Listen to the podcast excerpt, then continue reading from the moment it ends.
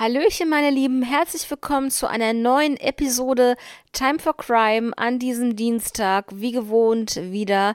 Und ja, ich hoffe, es geht euch gut und ihr hattet einen schönen Start in diese neue Woche. Ich habe heute wieder natürlich zwei Fälle am Start für euch. Seid gespannt und dann würde ich sagen, wir starten doch gleich sofort in den ersten Fall für heute.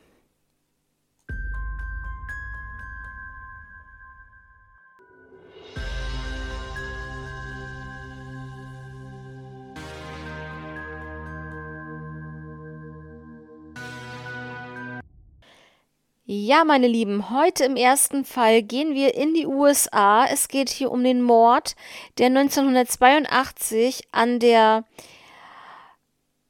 jungen Dame Sharon Marie Thor verübt worden ist. Sharon wurde am 28. Oktober 1966 in Union County, New Jersey geboren.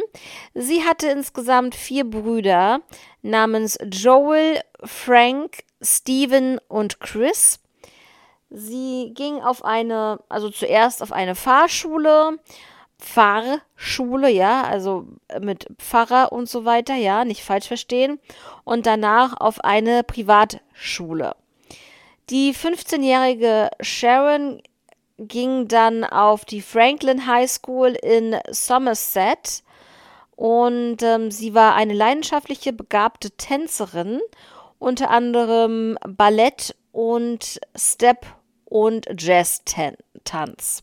Sharon hatte aber dann doch Probleme mit ihren Beinen und dann trug sie für sechs Monate lang eine Orthese, um die nach innen ähm, gedrehten Beine zu strecken, sozusagen. Kann man, ja, das, ja, so nennt man das. Sie wollte später dann ihre eigene Tanzschule haben. Das war so ihr Traum. Und am 26. Äh, Oktober, das heißt zwei Tage vor ihrem Geburtstag 1982 wohl bemerkt, saß Sharon vor dem Fernseher. Ihre Mutter war in der Küche und ihr Vater war im Wohnzimmer. Und um 17.30 Uhr ungefähr klingelte das Telefon. Sharon ging ran und äh, ja, sie war nicht lange am Telefon, dann rannte sie ohne Mantel und ohne Handtasche ähm, hinaus und sagte aber noch kurz bevor sie das Haus verließ zu ihrer Mutter, sie kommt gleich wieder. Da muss ich jetzt dazu sagen, das ist nämlich auch sehr interessant, denn ihre Mutter und sie sind immer zur Tanzschule, also zum Tanzen gefahren. Und zwar immer um 17.45 Uhr. Und wie gesagt, 17.30 Uhr klingelte das Telefon und 17.45 Uhr wollten die beiden eigentlich zur Tanzschule fahren. Und deswegen meinte sie nur beim Rauslaufen, ähm, ich komme sofort wieder, ich bin gleich wieder da. Und äh, das hat natürlich die Mutter nicht beunruhigt oder so, sondern sie hat es wahrgenommen und dachte, gut, dann wird sie ja gleich wiederkommen. Aber dem war nicht so.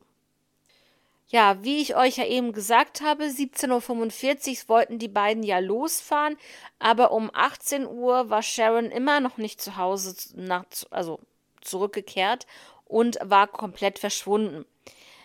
Die Polizei wurde alarmiert, aber äh, ja, die Eltern wurden nach Hause geschickt, denn ihr wisst es sicherlich, damals hat man natürlich von der Polizei aus gesagt, dass man erst nach 24 Stunden und teilweise waren es sogar 48 Stunden erst irgendwas unternehmen könnte.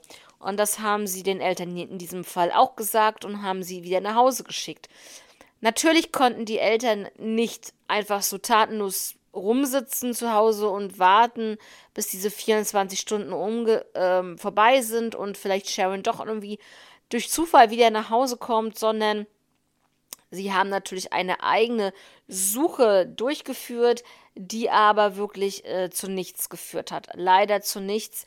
Sie befragten die Leute in der Nachbarschaft, ob irgendjemand was gesehen hätte. Also sie haben wirklich Flugblätter verteilt. Sie haben alles Mögliche gemacht.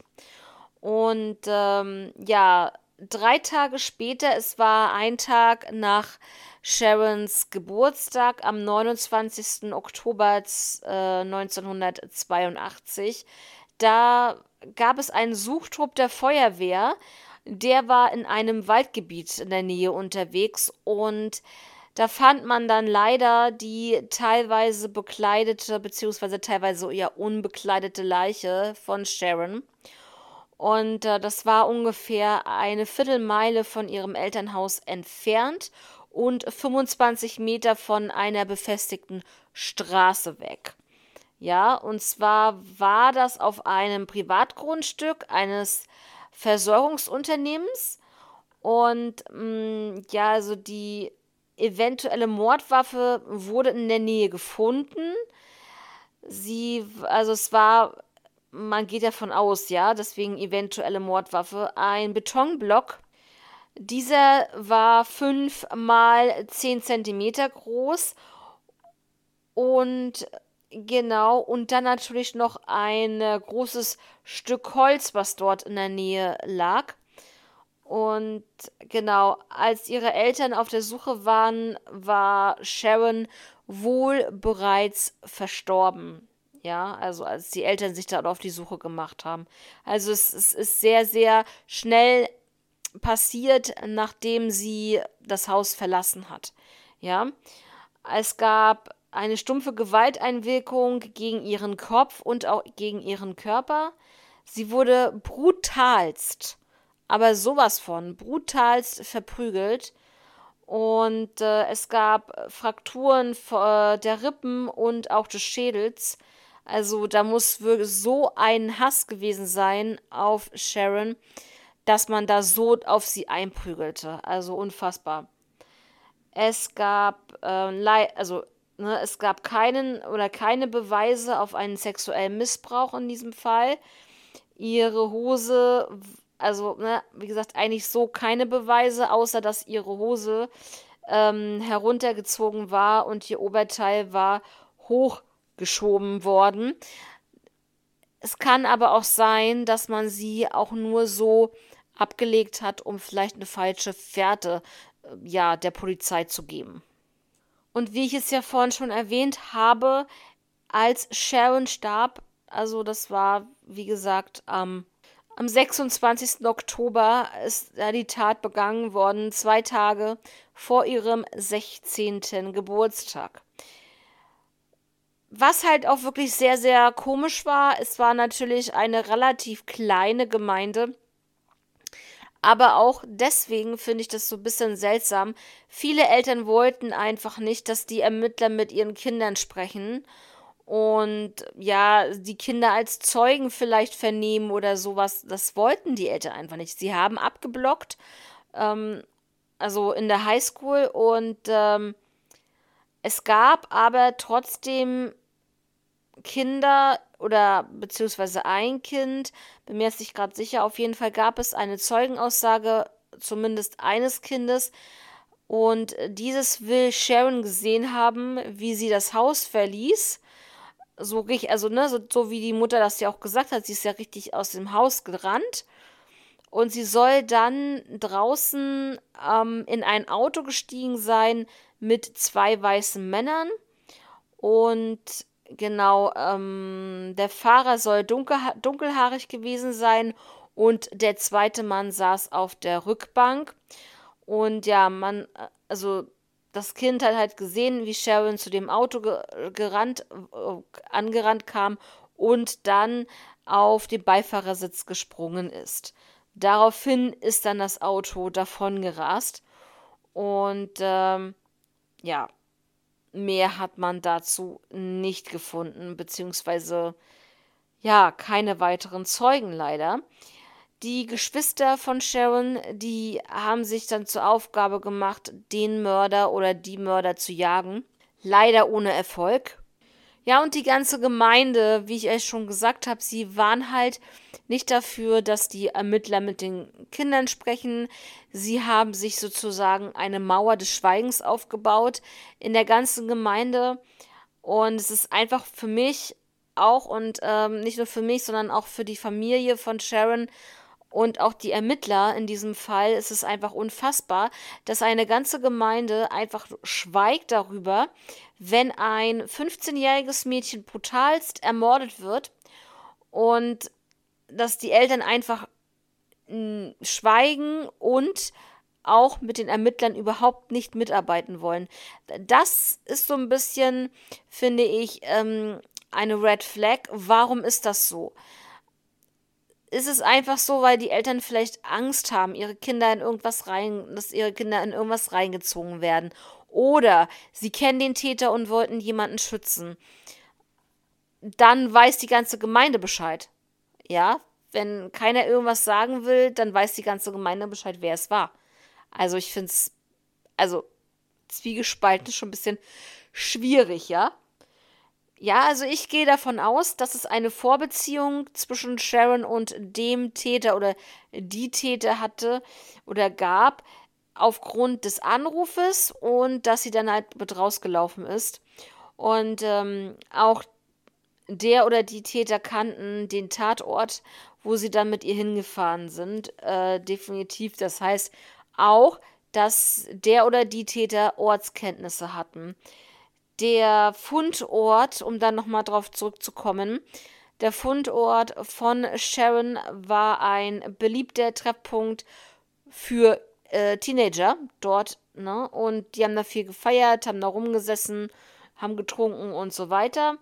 2009 äh, gab es eine erneute Fallaufnahme. Da wurde nämlich äh, Sharon exhumiert. Ihre äh, Nichte hat eine Petition dann gestartet, dass einfach mehr getan wird, ähm, um den Fall aufzuklären. Mehr habe ich da jetzt leider zu dem Fall nicht. Nur noch eine Information. Ihr Vater Frank starb am 7. Oktober 2007 und äh, die, ihre Mutter Sonja die ist immer noch am Leben. Sie ist äh, 83 Jahre alt. Es gibt hier in diesem Fall zwei Belohnungen. Einmal, und das finde ich auch so ganz krass, erstmal ist es ja so, dass die ganze Gemeinde äh, geschwiegen hat. Und jetzt auf einmal gibt es eine Belohnung, also so eine Teilbelohnung. Diese wurde von der Gemeinde gestellt. Das waren 4000 Dollar. Und äh, die andere Teilbelohnung Belohnung wäre von den Crime Stoppers. Das waren 5000 Dollar. Ja, mehr habe ich leider zu dem Fall nicht. Wenn ihr da noch irgendwelche Fragen oder Anregungen, Anmerkungen habt, dann gerne immer her damit. Ihr wisst Bescheid. Time-for-Crime auf Instagram und ansonsten auch gerne über YouTube. Ja, jetzt zum zweiten Fall für heute. Ein etwas kürzerer Fall aber trotzdem sehr, sehr wichtig und erwähnenswert. Es ist ein deutscher Fall. Es geht hier ins Jahr 1986 und um den Mord an Josef Milata. Ja, der Josef Milata wurde 1919 schon geboren. Also im Jahr 1986 war er 67 Jahre alt, lebte in Bergkamen im Landkreis Unna in Nordrhein-Westfalen. Er lebte dort alleine in einem Mehrfamilienhaus in der Jahnstraße 22.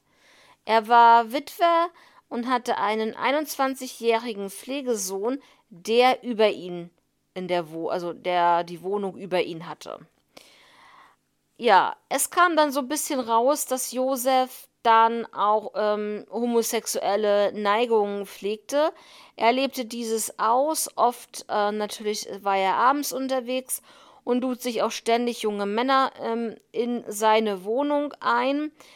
Der Pflegesohn wusste davon, der hat das mal mitbekommen, aber ja gut, jedem das seine, ne, soll er das ausleben. Und ähm, genau. Am 26. September 1986 aber, da wollte der Pflegesohn mit seinen Freunden in die Disco gehen. Und als er dann nachts zurückkam und dann noch wie bei, ähm, ja, bei Josef Licht sah, gehe ich stark davon aus, dass er deswegen nochmal in die Wohnung gekommen ist, ist er dort in seine Wohnung und hat dann Josef tot in der Wohnung vorgefunden. Es gab natürlich dann die Spurensicherung, die dort vorbeikam. Josef lag nämlich auch ähm, blutüberströmt auf dem Küchenboden. Der Fundort war auch der Tatort und es gab keine Anzeichen von einem gewaltsamen Eindringen in die Wohnung. Das heißt, man geht da stark davon aus, dass ja, Josef ihn kannte, beziehungsweise ihn dann einfach freiwillig reingelassen hat, wie zum Beispiel jemanden, den er irgendwo kennengelernt hat draußen und dann wieder ganz normal mit in seine Wohnung nahm. Und so wird das, denke ich mal, hier auch passiert sein. Er hatte zahlreiche Stichverletzungen am Körper und wurde dann wohl letztendlich durch Strangulation getötet. Josef soll aber schon geahnt haben, dass ihn jemand umbringen wird. Ich weiß nicht warum, vielleicht hatte er das einfach im Gefühl, weil ja die Szene vielleicht irgendwie so ein bisschen ja verruchen war, weiß ich, wie man das sonst nennt. Ähm, ja, ich will nicht sagen, dass jeder da irgendwie, ähm, der hier homosexuelle Neigungen hat, um Gottes Willen, da äh, jemanden mit nach Hause nimmt oder so, dass das dann gleich zu einem Mord kommt. Aber es muss ja irgendwie eine Situation aufgekommen sein in dem Moment, dass derjenige dann diese Tat begangen hat, ne? Und äh, ich denke mal auch, das wird nicht nur in dem Milieu sein. Das wäre ja auch, ähm, wenn jetzt eine Frau einen Mann mit nach Hause bringt und er sie dann da überfällt, das wäre ja auch genauso. Ne? Also deswegen würde ich da ja ähm, kleine Brötchen backen, sage ich mal. Ja, es gibt natürlich hier eine mögliche Raubabsicht. Das könnte gut möglich sein. Wie schon gesagt, entweder ein unbekannter Täter, den er gerade erst kennengelernt hatte, oder ein bekannter Täter, der vielleicht schon mehrfach zu Besuch war, der vielleicht auch die Tat schon geplant hatte. Es gab DNA-Spuren, ja, die man natürlich im Jahr 86 noch nicht wirklich da hatte, aber man hat halt Spuren gesichert. Und es gab halt auch Spuren von gleich mehreren Personen aus seinem Umfeld, die denjenigen zugeordnet werden konnten. Und ähm, auch die Spuren, die nicht zugeordnet werden konnten, ähm, ja, haben so ein bisschen, ähm, ja, das Rätsel aufrechterhalten, wer denn da in dieser Wohnung war. Ähm, einige Personen waren berechtigt, sich dort äh, aufzuhalten, sein Pflegesohn zum Beispiel, ne?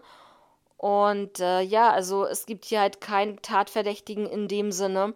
Und das macht das Ganze natürlich umso schwieriger und auch gerade, weil es ja ein Cold Case ist, äh, noch schlimmer. Ja. Ja, mehr habe ich dazu gar nicht. Wie gesagt, das war ein sehr, sehr kurzer Fall, aber da äh, sieht man mal, man muss da wirklich aufpassen und nicht einfach äh, jeden mit in seine Wohnung nehmen, den man gerade kennengelernt hat und auch gerade nicht nachts. Ja, Leute, das auf jeden Fall auch ein ganz, ganz schlimmer Fall ähm, von dem Josef äh, Milata. Und ja, wenn ihr da noch irgendwelche Fragen oder irgendwelche Kommentare dazu hab, habt, dann schreibt es mir doch gerne. Ansonsten würde ich sagen, wünsche ich euch jetzt eine schöne Woche. Eventuell bis Freitag. Ich bin mir noch nicht ganz sicher. Zurzeit ähm, habe ich da wirklich sehr, sehr viel zu tun. Also, ähm, wenn Freitag keine Folge kommt, dann bitte nehmt mir das nicht übel. Aber ja, ansonsten sage ich jetzt erst einmal bis Freitag. Wenn wir uns da nicht hören, wünsche ich euch schon mal ein schönes Wochenende und bis nächste Woche. Äh, passt auf euch auf, bleibt gesund und bis dahin. Ciao.